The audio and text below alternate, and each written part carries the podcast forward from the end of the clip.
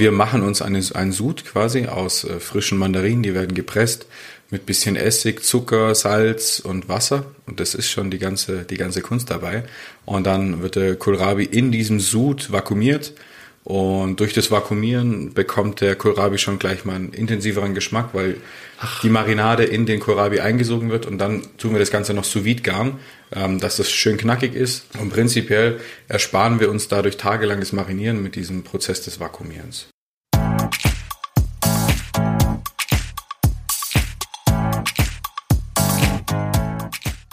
Spitzenkoch Sascha Förster hat sich vorgenommen, die Gäste im Restaurant des Vier-Sterne-S-Hotels Alpine Hideaway und Spa Klosterhof in Bayerisch Gmein zu überraschen. Bei mir ist es ihm gelungen. Schon bei so einer Kleinigkeit wie dem Kohlrabi, bei dem ich mir zunächst gar nicht sicher war, was genau das auf meinem Teller war, weil es so unglaublich gut schmeckte. Knackiger Kohlrabi mit Mandarinenaroma, da muss man erst mal drauf kommen. Oder Saschas hausgemachte Bananen-Grapefruit-Marmelade, die es zum Frühstück gibt. Noch so eine Kleinigkeit, die ich nicht vergessen werde. Auch deshalb, weil ich das Glück hatte, mir ein Glas mit nach Hause nehmen zu dürfen. Sascha hat in den zwei Jahren, die er nun hier im Klosterhof als Küchenchef werkelt, die Speisekarte des Hotels komplett auf den Kopf gestellt. Wo in den ersten Jahren Schnitzel mit Pommes auf die Teller kamen, gibt es jetzt gebeizten Frischlingsrücken mit Petersilienwurzel oder Wildentenbrust mit Rosinen und Jus Nussbutter Espuma. Grund genug, mit ihm zu sprechen, mit Sascha Förster aus dem Klosterhof in Bayerisch Gmein. Jetzt hier im Podcast. Mein Name ist Peter von Stamm und ich wünsche viel Spaß beim Zuhören.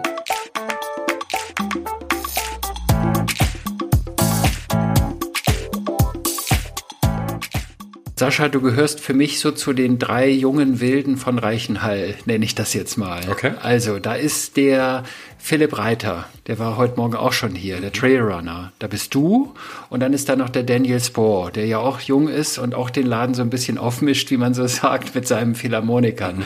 Also du bist äh, schon einer, der richtig äh, Frische reinbringt und das vor allen Dingen natürlich in die Küche. Du hast hier den, die, die Kochmütze auf, den Hut auf, hätte ich was ja. gesagt, so. Und äh, du hast ja schon, bist ja schon ein bisschen durch die Lande getingelt in deinem Berufsleben. Genau. Seit wann bist du jetzt hier? Also genau, jetzt seit Oktober 2019 bin ich jetzt hier Küchenchef. Und davor gab es einige Stationen. Ähm, ich war in Salzburg im Sens Restaurant, war ich ein Jahr. Ich war Küchenchef ähm, in Salzburg im Restaurant zum Bubergut. Ich war in London beim Mosimans, das ist so ein Private Member Club, da haben wir unter anderem für die Queen gekocht und so weiter. Wow. Auch im. Da warst du Küchenchef, oder? Nein, nein, nein, nee. da war ich. Das waren noch die Zeiten, die man damals auf sich nimmt, um Küchenchef zu werden. Ähm, das waren so die Dinge. Ähm, ich war drei Jahre lang in St. Moritz im Souffretterhaus auf Saison, also alles als Jungkoch. So Küchenchefstation war in Stuttgart äh, eineinhalb Jahre, dann hier in, in Salzburg war es ein halbes Jahr und jetzt hier seit zwei Jahren. Und hier tobst du sich seit, seit zwei Jahren aus? Genau, hier Küche? darf ich mal so meine eigene Linie finden, mich selber finden. Wir arbeiten täglich dran, dass es immer besser wird. Ich will für mich, dass die Gäste begeistert sind. Jeden Tag, das leben wir auch so ein bisschen das Motto. Ja. Es soll eine ehrliche Küche sein, es sollen ich nenne es gerne Umami-Geschmacksexplosion mit dabei sein. Ich probiere ein bisschen was aus, dadurch, dass ich einfach in Sterneküche gearbeitet habe. Wie kann ich das kombinieren mit einer großen Menge an Essen, aber doch so ein bisschen Raffinesse jetzt äh, mit auf den Teller zu bringen und den Gästen mal was Neues zu zeigen.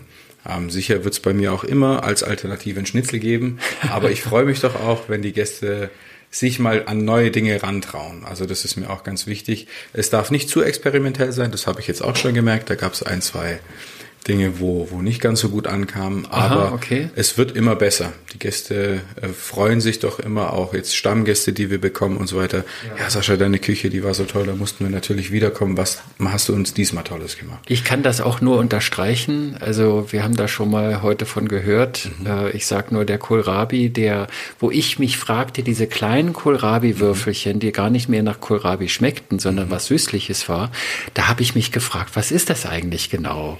Und und als ich dann hörte, dass es Kohlrabi, der ist mariniert in einem Mandarinensaft, Sud, wie auch immer. Wie, wie lange muss man sowas marinieren, dass das so perfekt wird und aber, aber immer noch Biss hat? Ähm, ist relativ, relativ simpel. Es hört sich jetzt quasi eigentlich komplizierter an, wie es ist. Ja. Aber wir machen uns eine, einen Sud quasi aus äh, frischen Mandarinen, die werden gepresst mit bisschen Essig, Zucker, Salz und Wasser. Und das ist schon die ganze, die ganze Kunst dabei.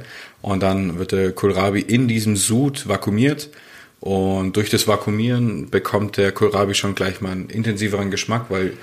Die Marinade in den Kohlrabi eingesogen wird und dann tun wir das Ganze noch sous vide garen, ähm, dass das schön knackig ist. Und prinzipiell ersparen wir uns dadurch tagelanges Marinieren mit diesem Prozess des Vakuumierens. Ah ja, also es geht können wir uns das ein bisschen vereinfachen. Ja, genau. genau. Und dann sehe ich immer, also auf fast jedem Gericht, was ich bei dir genießen durfte, mhm. muss ich ganz extra betonen, wirklich genießen durfte, äh, gibt es immer diese vielen Sprossen. Kultiviert ihr das hier selbst? Baut ihr das an? Habt ihr so einen Kräutergarten? Kräutergarten haben wir definitiv. Ja? Da haben wir verschieden von Kapuzinerkresse über Kapuzinerblüten, ähm, wilden Basilikum, Rosmarin, Thymian, also diese Standardkräuter ähm, haben wir oben und verwenden wir auch als Garnitur. Ähm, aber die ganzen Kresse-Sorten und so weiter würden wir in den Mengen, in die wir die brauchen, würden wir nicht schaffen. Da bräuchte man ein eigenes Gewächshaus für.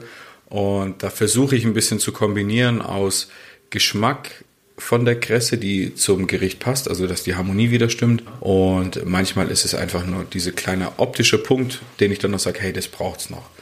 Ähm, ist jetzt nicht ganz so raffiniert ausgedacht. Wenn ich jetzt eine Pfefferkresse nehme, die einzelnen Blätter hinlege, habe ich logischerweise nicht immer, bin ich ehrlich, die Zeit, dass ich das so präzise mache wie in einem zwei, drei Sterne Lokal. Ja. Ähm, deswegen mischen wir uns die Sorten ein bisschen zusammen und legen es punktuell mit auf den Teller.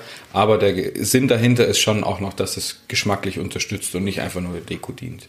Ihr nennt das ja nicht HP, also es ist keine Halbpension, es ist zwar in etwa das, aber ihr bietet das, wie nennt ihr das, dieses Abendessen? Für uns ist es intern, sage ich mal, ein Abendarrangement. Ja. Ähm, HP ist immer gleich so, ja, die bieten eine HP-Küche an, was kannst du da erwarten? Nicht viel. Und dadurch, dass wir eigentlich uns das Ziel gesetzt haben, also nicht nur eigentlich, sondern das Ziel ist wirklich, jeder Gast soll hier bei uns im Haus essen und jeder Gast soll rausgehen und begeistert sein.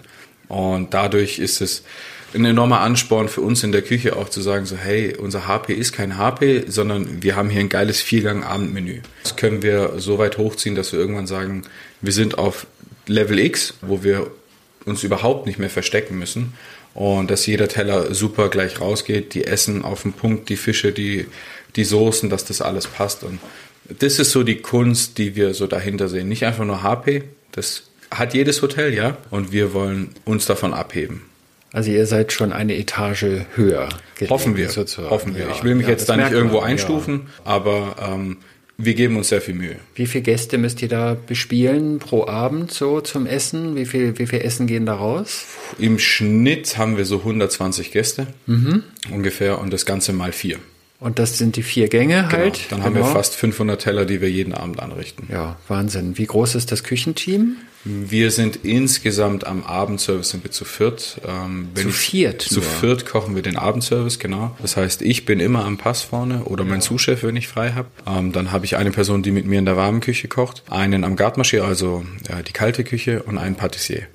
Und Wahnsinn. so ist das aufgeteilt. Und dann ein bis zwei Spüler noch, die dann das Ganze auch wieder sauber machen, das Chaos. Aber die eigentliche Hauptarbeit ist dann so am Nachmittag die Vorbereitung, Fängt das morgens Schnibbeln an. und es geht morgens schon los. Genau, ich bin, ich bin ein Fan von Teildienst, auch wenn es viele Leute hassen in der Gastro. ähm, ich finde es ganz gut, jeder hatte andere Ansichten. Ähm, es fängt sagen wir, zwischen 9 und 9.30 Uhr treffen wir uns, äh, wird eine To-Do-Liste erstellt, meistens schon am Vorabend und dann wird unser Mise en place gemacht, dann gehen wir in die Pause und abends wird der Aufbau für den Abendservice gemacht. Und es wird überall die Tage geben, wo es mal ein bisschen stressiger ist, wo es dann einfach sich nicht ganz ausgeht und du gehst nur einen Kaffee trinken kurz ja. hier, lohnt sich nicht mehr heimfahren, aber dafür lieben wir die Gastro, würde ich jetzt mal sagen. Es gibt auch bei mir einen Spätdienst, es gibt auch bei mir einen Frühdienst, also es gibt's auch, aber so ich, mein Zuschef, so die Positionen, die den ganzen Tag ansprechbar sein sollten, morgens und abends, die müssen, müssen in Anführungszeichen Teildienst machen. Also das erwarte ich schon. Wie würdest du denn deine Küche bezeichnen? Also, oder das hängt ja mit der Philosophie zusammen. Ist das, ist das Slow Food mit asiatischen Einflüssen, mhm. mit Crossover oder wie würdest du das selbst bezeichnen? Also wir, ich werde oft gefragt, wie bezeichnest du deine Küche, Sascha? Ich versuche, ähm, bodenständige Gerichte, sage ich mal, die auch zum Haus passen, mhm. mit Einflüssen aus der Sternegastronomie, mit diesen Umami-Geschmacksexplosionen zu kreieren. Ähm, ist, ist ein kleiner Prozess, so den richtigen Stil, wo ich sage, das ist Sascha Förster zu 1000 Prozent, ist noch ein kleiner Weg. Ich bin jetzt erst 30, ich habe noch ein, zwei Jahre, um mich richtig zu finden. Ähm, aber es geht definitiv jetzt ähm, in die asiatische Richtung. Das ist mein Fable. Auch so privat koche ich sehr gerne und verbinde dann mal hier aus Karlstein haben wir eine super schöne Fischzucht, mit denen wir an mhm. auch zusammenarbeiten. Verbinde ich dann mal mit, ähm, mit einer Yuzu oder wie auch immer, ähm, mit einem marinierten Rettichsalat, so ein bisschen scharf. Spiele ich gerne damit. Also ja. Chili, Ingwer, solche Sachen genau, finden sich bei dir definitiv. auch wieder. Also wirklich, ich versuche von A bis Z den Gästen alles zu zeigen. Ähm, sei es auch einheimische Sorten, die es jetzt gar nicht mehr so oft gibt. Oder ich habe jetzt für Silvester, wenn ich jetzt mal ein bisschen vorgreifen darf, ja. zum Beispiel Sandfußrübling, das sind so ganz spezielle Pilze. Aha. Die gibt's ja auch in der Region. Und ich suche immer wieder mal so kleine Peaks raus und das baut sich jetzt einfach mehr und mehr auf. So, ich kann mal vielleicht von meinem ersten Abend hier erzählen, als ich ja. Küchenchef hier war. Das ja. war ähm, Schnitzel mit Pommes war das tatsächlich unser, unser Abendarrangement. Also von dem sind wir jetzt schon weit weg. Ja. Und das haben wir jetzt in zwei Jahren mit Lockdown von fast einem Jahr geschafft. Und da geht es jetzt Step by Step weiter. Und wir werden immer besser in dem, was wir auswählen, wie wir es machen. Und Vielfalt ist auch eine ganz, ganz wichtige Frage. Und der Chef gibt dir freie Hand oder, oder sagt der Chef, der ja nun auch Arzt ist mhm. und so gesundheitsbewusstes Essen mhm. natürlich präferiert, gibt er dir Vorgaben und sagt, du, pass mal auf, du weißt das sicher selbst, aber da sollte das und das nicht unbedingt dabei sein, weil das nicht ganz so gesund ist und nimm lieber dies und jenes?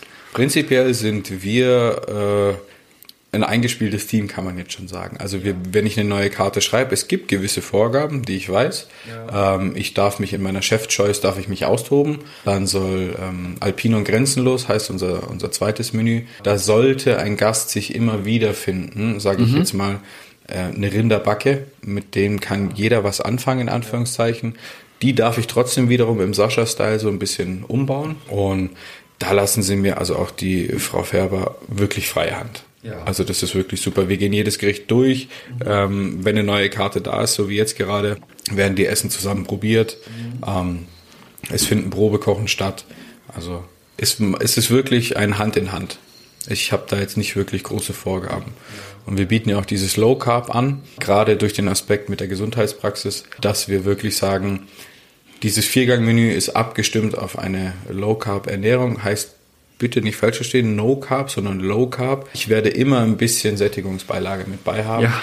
Und ja, das verstehen viele falsch. Deswegen. Ja, glaube ich. Ja. Es ist mhm. immer so ein schmaler Grad, sage ich mal. Und ja, wir bieten ja auch diese Sana Fit Shakes hier, gesund abnehmen und Leberfasten haben wir ja auch im Haus, die der Herr Dr. Färber betreut. Und ähm, natürlich diese Gäste kriegen dann nochmal mit mir ein Meeting, sage ich jetzt mal einfach zusammen. Wir besprechen kurz, möchten sie das und das essen, was sind ihre Vorlieben. Ähm, und da gehen wir wirklich speziell auf die Gäste ein. Und also das ist auch interessant, ich hätte das nie gedacht, dass so Leberfasten oder gesund abnehmen erfordert schon so ein bisschen was, weil du musst dir wirklich die Kalorien ausrechnen, du musst es abwiegen und so weiter. Also es ist nicht einfach von jetzt auf nachher getan. Das ist schon schwierig, ja, denke ja. ich auch. Ja, ja. Und Woher? du lernst natürlich wieder was dazu. Ich bin kein gelernter Diätkoch, der jetzt das alles weiß. Und somit arbeiten wir in diesem Punkt noch enger zusammen, was diese Gäste anbelangt. Und lerne ich natürlich für mich auch wieder sehr viel dazu. Wie sieht es aus mit der Herkunft der Lebensmittel, die du mhm. verwendest? Also ist das wirklich im klassischen Sinne Slow Food, dass du sagst, also ich schaue schon regionale Zutaten und äh, Tierwohl ist mir wichtig. Äh, spielt das bei dir eine große Rolle? Definitiv. Mhm. Ähm, ich sag's prinzipiell ist es wahnsinnig schwierig, wenn man sich das Ziel setzt, 50 Kilometer Radius, da kaufe ich alles ein. Wenn man jetzt weiß, ich habe einen Thunfisch aus der Karte, kann der jetzt nicht hier aus dem Königssee kommen. Ähm, was ich bewusst mache, ist ähm, Lieferanten, ähm, wie die Fischzeilen, äh, Fischzucht Alpenland aus Karlstein, ähm, da beziehe ich sehr viele Fische her. Mhm. Ähm, ich habe einen Eierlieferanten, der äh, Freilandhühner hat, von dem beziehe ich meine Eier. Ähm, ich beziehe die Molkerei in Pieding, die äh, BGL-Milch und so weiter, die ganzen Milchprodukte beziehe ich von denen. Mhm. Also die regionalen Anbieter, die ich habe, beziehe ich auch mit ein. Und Tierwohl, wenn wir jetzt gerade beim Thema waren, ist natürlich eine Wahnsinns... Ähm, äh, Herausforderung. Herausforderung, ja. Man kann viel kaufen. Wenn es wenn's, wenn's nicht so stimmt, dann kann ich es auch nicht machen. Also ich zum Beispiel, wir haben Transgourmet, vielleicht ist das ein Begriff, mit dem wir zusammenarbeiten, ist einer unserer Lieferanten. Und die haben zum habe ich den Beispiel LKW morgens mal schon Genau. gesehen hier.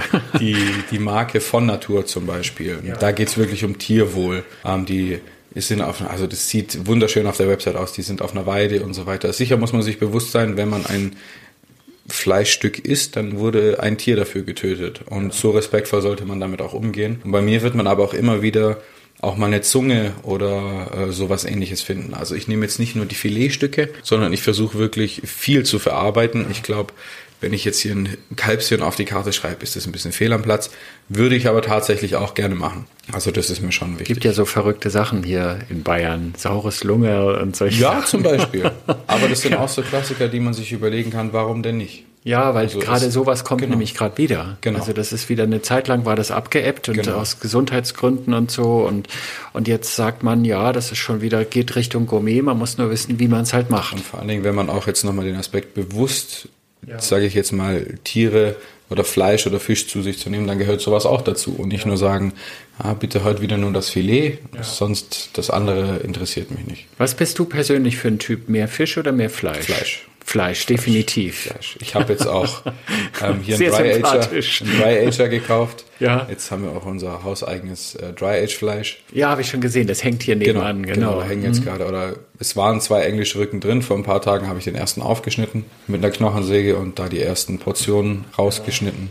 Das ist dann für hier, für Anfang November, werden wir so ein Meet the Chef Event machen mit mir zusammen. Das ist dann ein Gourmet-Dinner. So sechs Gänge sind es dann ungefähr. Ich werde die Gäste zum Aperitif begrüßen und ein bisschen was übers Fleisch erzählen, was sie heute essen. Persönliche Betreuung mit mir.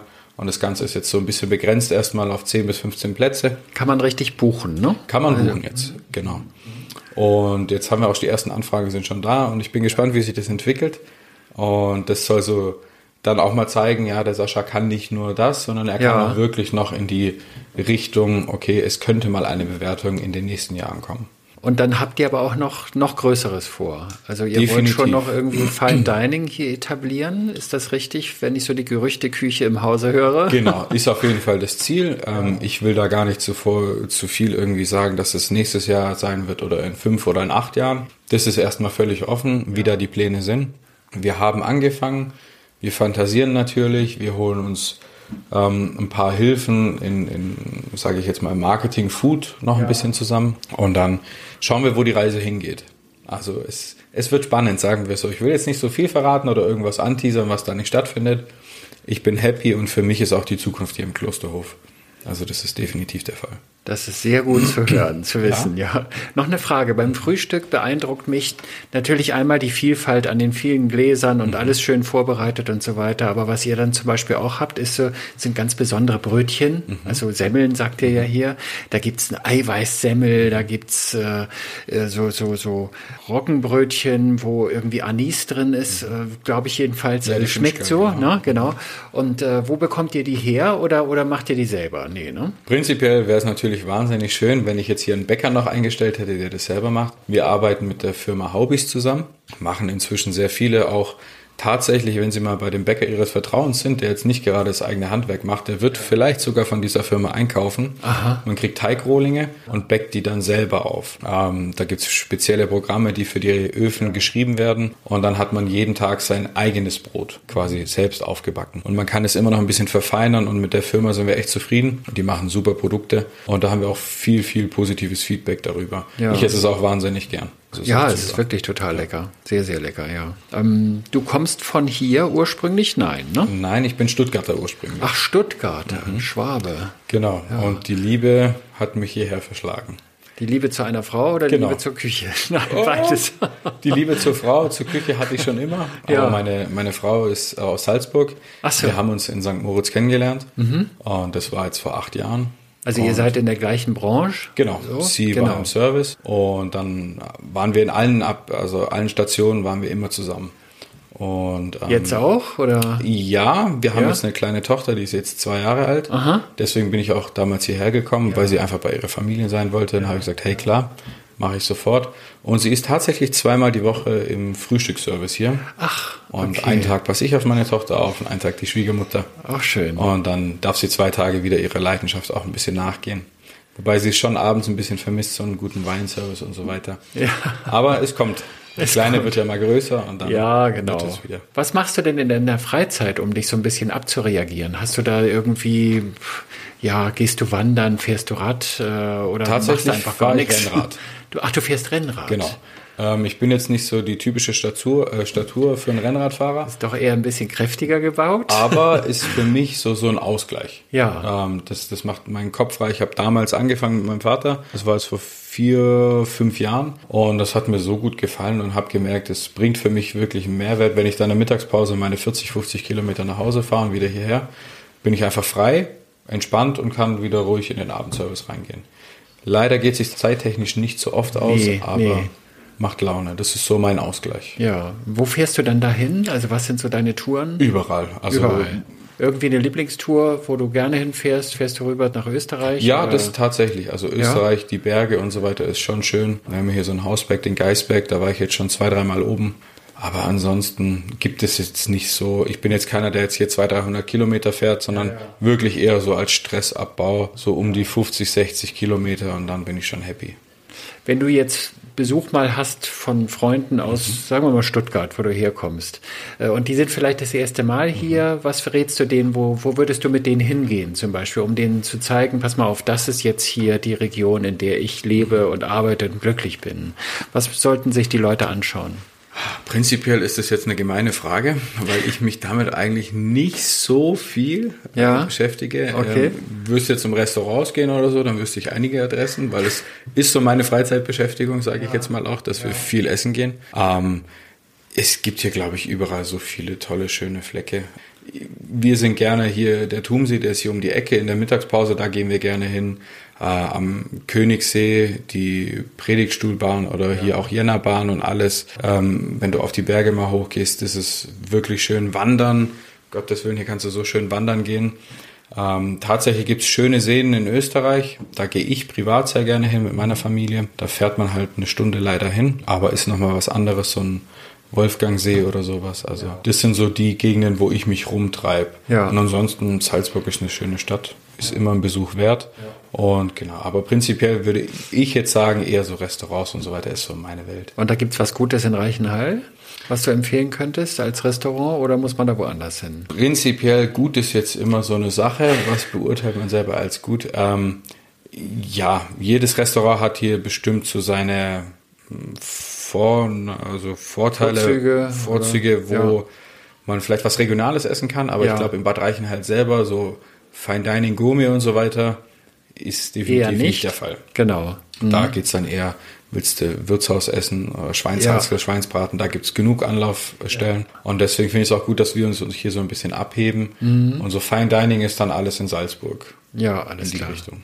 Sascha, hab vielen Dank für das Gerne. nette Gespräch. Es hat wieder Appetit gemacht. Das freut mich. Ich bin gespannt. Ich weiß jetzt nicht, ich habe gar nicht auf die Karte geguckt heute Morgen, was es heute Abend so gibt. Dann lassen wir uns doch irgendwas- überraschen. Lassen wir uns überraschen, genau. Irgendwas, also bei mir ist auch, ich bin auch die Fleischfraktion. Perfekt. okay, vielen Dank, Sascha. Gerne. Danke, danke.